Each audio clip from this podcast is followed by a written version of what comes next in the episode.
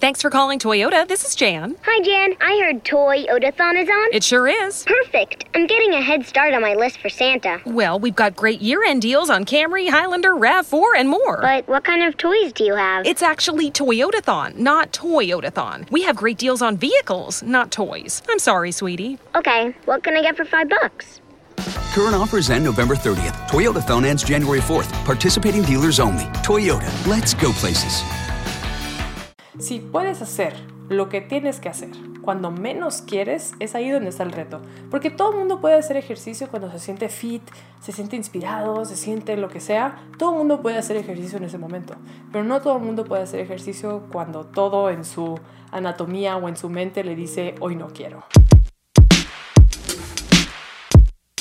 Hey, bienvenido de vuelta a un Inspirarte Podcast, el único podcast de libros, inspiración y motivación que puedes usar en tu vida diaria. Como siempre, yo soy Carla Neves y es un placer tenerte tanto martes como viernes como ahora en los sábados de Instagram Live al pendiente de Inspirarte Podcast. El día de hoy quiero hablar de algo que estaba mencionando por partes en mis otras redes sociales, post en Instagram, en TikTok y en todo eso. Hoy quiero hablar un poco más completo sobre qué sucede o qué hábitos en nuestra existencia están drenando nuestra energía. Hay un libro buenísimo que me encanta y que siempre le estoy recomendando que se llama The Power of Full Engagement. Y lo que me gusta de este libro es que habla sobre cómo es más importante el manejo de nuestra energía que el manejo de nuestro tiempo. O sea, siempre es importante tener rutinas de, no sé, a lo mejor voy a dedicarle tres horas a esta actividad, una hora a esta actividad, cinco minutos a esta otra actividad, cosas de las cuales ya he hablado en el pasado. Pero en este libro proponen que es mucho más importante tener en consideración tu energía. Tener en cuenta que así como el tiempo es finito, pues la energía también lo es. Entonces, aunque tú te propongas hacer cinco horas de ejercicio diarias, si tu energía no te la da, no, no te lo va a dar, por más que tú quieras cumplir con ese horario. Entonces, ¿qué pasa cuando empezamos a administrar mejor nuestra energía? ¿Qué pasa cuando somos conscientes del el esfuerzo mental que tenemos que hacer cada vez que cambiamos de tarea o cada vez que emprendemos algo nuevo? Por ejemplo, en un podcast anterior mencioné que no hay tal cosa como el multitasking. Muchas personas creen que son mucho más eficientes que otras porque dicen que, ah, sí, yo soy multitasker, yo puedo cocinar, leer un libro, eh, diseñar algo en mi computadora y al mismo tiempo pensar en qué voy a hacer mañana o algo así. No existe tal cosa como multitasking según la ciencia, la psicología y todo lo que está allá afuera, porque realmente lo único que estamos haciendo es cambiar rápidamente nuestro foco de una tarea a otra. No es como que puedas enfocarte en cinco cosas a la vez, sino como que te enfocas un segundo en una, otra en otra, otra en otra y otra en otra, pero al hacer todos esos cambios de atención le estamos quitando energía a nuestro cerebro. Entonces también por eso se me propongo el hacer una tarea a la vez, una cosa a la vez y seguir por ese camino, mejor estructurado y lo, eso sí nos va a hacer ser más eficientes. Bueno, pero aparte del multitasking y todo esto del tiempo, ¿qué hábitos nos están haciendo menos eficientes? Número uno, y esto aparece en casi todos mis podcasts porque neta no tienes idea del impacto que tiene, es dormir mal. Como he dicho en otros podcasts anteriores, dormir mal es como no comer bien. O sea, si quieres hacer ejercicio, si quieres hacer cualquier cosa, el dormir es igualmente importante como gasolina como lo es la comida. Entonces, si eres de esas personas que te duermes a las 12 de la noche, a las 3 de la mañana o a la hora que sea y aún así te levantas temprano, pues ten en mente que sí, efectivamente, podrías estar haciendo muchas tareas en esas horas de desvelo, si es que estás trabajando en algo, pero que esas tareas están siendo realizadas de manera menos eficiente. Si estás escribiendo algo creativo, si estás escribiendo algo que requiere mucho esfuerzo, tu cerebro no está suficientemente descansado para eh, dar su full en esa tarea. Entonces, en lugar de terminarla en 30 minutos, a lo mejor te tardas dos horas porque estás exhausto.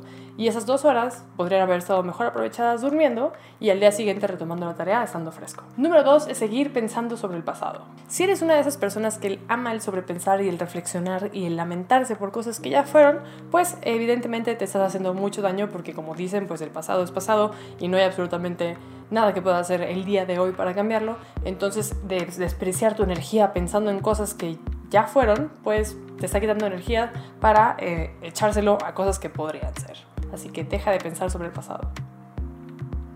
Este es mi bote de un litro de agua. Estoy intentando tomar 3 litros de agua al día porque el dato número 3 que te está afectando es que no tomas suficiente agua. Si alguna vez fuiste a clase de biología o te acuerdas de un fun fact ahí por el mundo, dícese que somos un 70% agua. Nuestro cuerpo es un 70% agua, creo que nuestro cerebro es como un 72, un 75% agua, si me acuerdo bien. Entonces, si todo nuestro organismo tiene tanta agua dentro de sí y necesita tanta agua para funcionar y procesar cosas, ¿qué estamos haciendo tomando otras cosas que no sean agua. O sea, yo obviamente no voy a decir no tomes nada que no sea agua, pero hoy hay que priorizar. O sea, hay que. Una cosa buenísima que yo he estado haciendo es, bueno, me compré este botecito que viene así con los mililitros y todo perfecto para yo tener conciencia de que, bueno, ya voy en el litro, eh, ya llevo 1300 mililitros el día de hoy mi objetivo son 3000, entonces voy un poco atrás, pero tengo conciencia de la métrica que estoy consumiendo. Entonces yo te recomiendo mucho hacer eso, o sea, no solamente tomar un vaso de agua por aquí y por allá, sino tener una manera de darle seguimiento a tu consumo de agua y priorizarlo. Si estás comiendo y sueles comer con un refresco o algo así, pues mejor prioriza agua. Obviamente puedes tomar café, puedes tomar té, puedes tomar alcohol, pero todo con moderación. Número 4, también la he mencionado en otros momentos, es tener una mala alimentación. Si el agua, como el descanso, como la alimentación son nuestra gasolina, pues quieres la gasolina más premium en tu cuerpo. Entonces, tu cuerpo funciona mejor cuando está bien alimentado, con frutas, verduras, proteínas, todo eso, y no solamente con comida chatarra, galletas, azúcares, carbohidratos. Entonces, siempre ten en consideración la importancia, no solo física, sino también mental, de la alimentación en tu vida. Número 5. Nuestros cuerpos están hechos para moverse. Entonces, el tener una vida sedentaria efectivamente nos afecta en muchos más procesos que solamente los físicos. O sea, me puedes decir, bueno, es que no me interesa comer saludable ni hacer ejercicio, porque mi meta en la vida no es tener cuadritos, no es estar fit, no es estar nada pero si eres una persona que tiene un mero foco intelectual, también te está afectando, porque en la manera en la que el ejercicio, la caminata ligera, o sea, no tiene que ser CrossFit, no tiene que ser nada loco. O sea, simplemente que el caminar un poco por la calle, el hacer unas cuantas sentadillas, el moverte dentro, dentro de tu casa o departamento, hace que la sangre fluya por tu cuerpo y adivina que fluye también a tu cerebro, la sangre. Entonces, si tienes un cerebro bien hidratado, bien alimentado y que aparte le fluye bien la sangre, eh, pues todas tus ideas y todo lo que quieras lograr intelectualmente hablando, también va a ser mucho más sencillo y mucho mejor. Número 6, digamos que es el plus al número 5, es no hacer ejercicio cuando te sientes desganado o simplemente no quieres. Creo que eso se complementa muy bien con lo que he hablado en otros Instagram Lives que me preguntaban, bueno, ¿qué haces cuando quieres realizar una actividad pero no tienes motivación? Y esto es en algo un poco intelectual, ¿no? De que a lo mejor tienes un proyecto, quieres hacer un podcast, quieres hacer un libro, quieres hacer lo que sea, pero ese día no te sientes inspirado, no quieres hacerlo, no hay motivación, no hay nada. Y siento que con el ejercicio es muy igual. Si sabemos que es importante movernos, hacer ejercicio de cualquier forma, pero un día estamos como que, ay, no, hoy no quiero, hoy bla, no, qué flojera, pues, o sea, son esos momentos cúspide donde puedes marcar la diferencia en tu vida, tanto en el ejercicio como en cualquier otra cosa. Si puedes hacer lo que tienes que hacer cuando menos quieres, es ahí donde está el reto. Porque todo el mundo puede hacer ejercicio cuando se siente fit, se siente inspirado, se siente lo que sea. Todo el mundo puede hacer ejercicio en ese momento. Pero no todo el mundo puede hacer ejercicio cuando todo en su anatomía o en su mente le dice hoy no quiero. Así que superar esa barrera creo que es lo que te va a abrir la puerta a muchas otras cosas. Número 7, y este ya lo sabes si leíste el libro de Don Miguel Ruiz de los Cuatro Acuerdos, que te lo recomiendo por cierto, que es no tomarte las cosas personalmente. Si te tomas todo lo que te dice el mundo, todo lo que sucede en el mundo como un ataque personal, te estás haciendo, ahora sí como dicen, la víctima, esto no te va a llevar a ningún lado. Muchas de las cosas son cero personales, podría darse la esporádica eh, momento y ocasión en el que efectivamente la otra persona tenga malas intenciones contigo y que sí sea meramente contra ti, pero inclusive en ese momento no te sirve de nada tomártelo personal, porque muchas veces las cosas que nos suceden o que están en nuestro alrededor son simplemente contextuales y al hacernos las víctimas estamos dándole el poder a otra cosa o a otra persona sobre eso. Por ejemplo, si tienes un compañero en el trabajo o alguien en la escuela o tus papás, sientes que esa persona te está haciendo la vida de cuadritos y que te está haciendo todo lo posible para hacer tu vida miserable, Tú al reconocer que esa persona te está haciendo eso y que él es el culpable de esa situación, le estás dando el poder sobre tus emociones y sobre los resultados de tu vida. Si tú decides tomar esa circunstancia como una circunstancia ajena a ti, simplemente que está a tu alrededor, tú tienes el poder de reaccionar ante esa situación y no la situación sobre ti. Número 8. Mantener resentimientos hacia otras personas u otras cosas. Es un poquito similar a eso de hacerse la víctima, pero por ejemplo, si alguien te hizo algo malo, si alguien, no sé, no hizo lo que tú querías que hiciera, sin necesariamente querer perjudicarte y tú te quedas con ese berrinche dentro de tu cuerpo, simplemente estás desperdiciando tu energía en algo que no vale la pena, que no te va a llevar a ningún lado y que no va a tener ningún resultado positivo, no importa qué suceda. Entonces mejor no pierdas tu tiempo echándole la culpa a las personas, sintiéndote culpable por nada y manteniendo así como el berrinche contra algo o alguien. Mejor encuentra qué sí puedes hacer a partir de ese punto y actúa en esa dirección. Número 9, mantener a personas tóxicas en tu vida. Y esto puede ser un familiar, un amigo, un compañero del trabajo, una persona en una clase de algo. Simplemente el mantener una interacción entre comillas, amistosa con una persona que solo trae cosas tóxicas a tu vida, pues adivina qué, está toxificando tu vida. Y aquí la perfecta oportunidad para no ser víctima, es decir, ¿sabes qué? No quiero estar con esta persona, no quiero involucrarme tanto con esta persona, o sea, me voy a involucrar lo menos posible, por ejemplo, si es un familiar muy cercano, pues no es como que puedas desaparecerlo de tu vida, pero sí puedes interactuar lo menos posible y tomar toda la información que diga esa persona, bueno, pues como algo que ya sabes que no te va a aportar mucho, eh, ignorando, ¿no? Cierta parte de esto, pero sí, o sea, mantener esa distancia con personas tóxicas, pues te permite estar más relajado, más feliz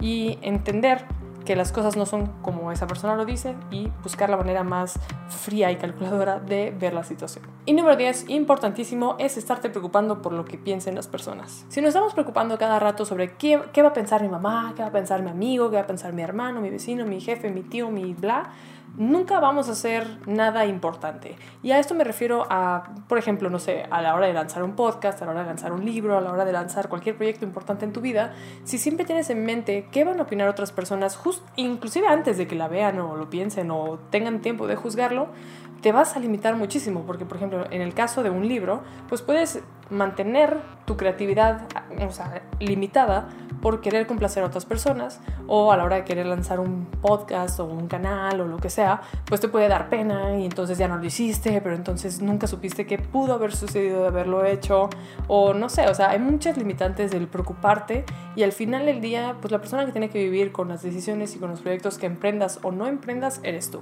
Si tú decides lanzar un podcast, si tú decides lanzar un libro, si tú decides lanzar una empresa, un lo que sea, tú eres el que va a disfrutar de todos esos beneficios y o que va a aprender de todas las cosas que puedan salir mal. Así que aquí el resumen es básicamente deja de preocuparte por lo que piensen los demás. Los demás siempre van a tener una opinión diferente a la tuya porque son efectivamente otras personas. Entonces no está mal que puedan pensar lo que sea, pero no te limites por pensamientos ajenos. Pom, pom, pom. Así que eso fue todo para los 10 hábitos que están frenando tu existencia. El número uno fue dormir mal. El número dos fue quedarte pensando en cosas del pasado. El número tres es no tomar suficiente agua.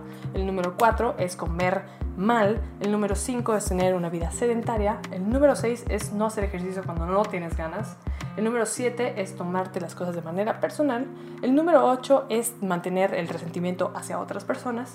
El número 9 es mantener a personas tóxicas en tu vida. Y el número 10, y el más importante en mi opinión, es preocuparte por la opinión ajena. Así que sí, díganme allá abajo en los comentarios cuál de estos 10 hábitos sientes que está afectando más en tu vida, cuál de estos te quieres quitar, cuál estás trabajando por quitarte, qué cambio estás intentando hacer en tu vida y o qué proyecto quieres sacar al aire y que nunca lo has hecho porque te da miedo qué va a pensar la gente. Recuerda que puedes escuchar el podcast en Spotify, Apple Podcast, eh, Google Podcast y en todas las plataformas habidas y por haber de audio. Lo puedes encontrar también en, YouTube si lo quieres ver en video.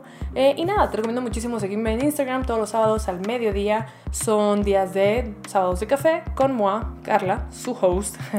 y nada, tenemos un Instagram Live de aproximadamente una hora hasta que Instagram me corta. Pero nada, está buenísimo. La verdad está súper lindo la cuestión de los Instagram Lives. Me encanta hablar con ustedes directamente y que salgan ahí preguntitas o comentarios o sugerencias. Y es súper lindo porque pues estamos todos al mismo tiempo en vivo. Eh, intento hacerlos al mismo tiempo tanto en Instagram como en Facebook, pero no siempre puedo porque, hey, todos estamos aprendiendo, pero nada, espero que estén fabulosamente bien, espero que la cuarentena los esté tratando bien y nada, te veo en el siguiente Inspirarte. Bye.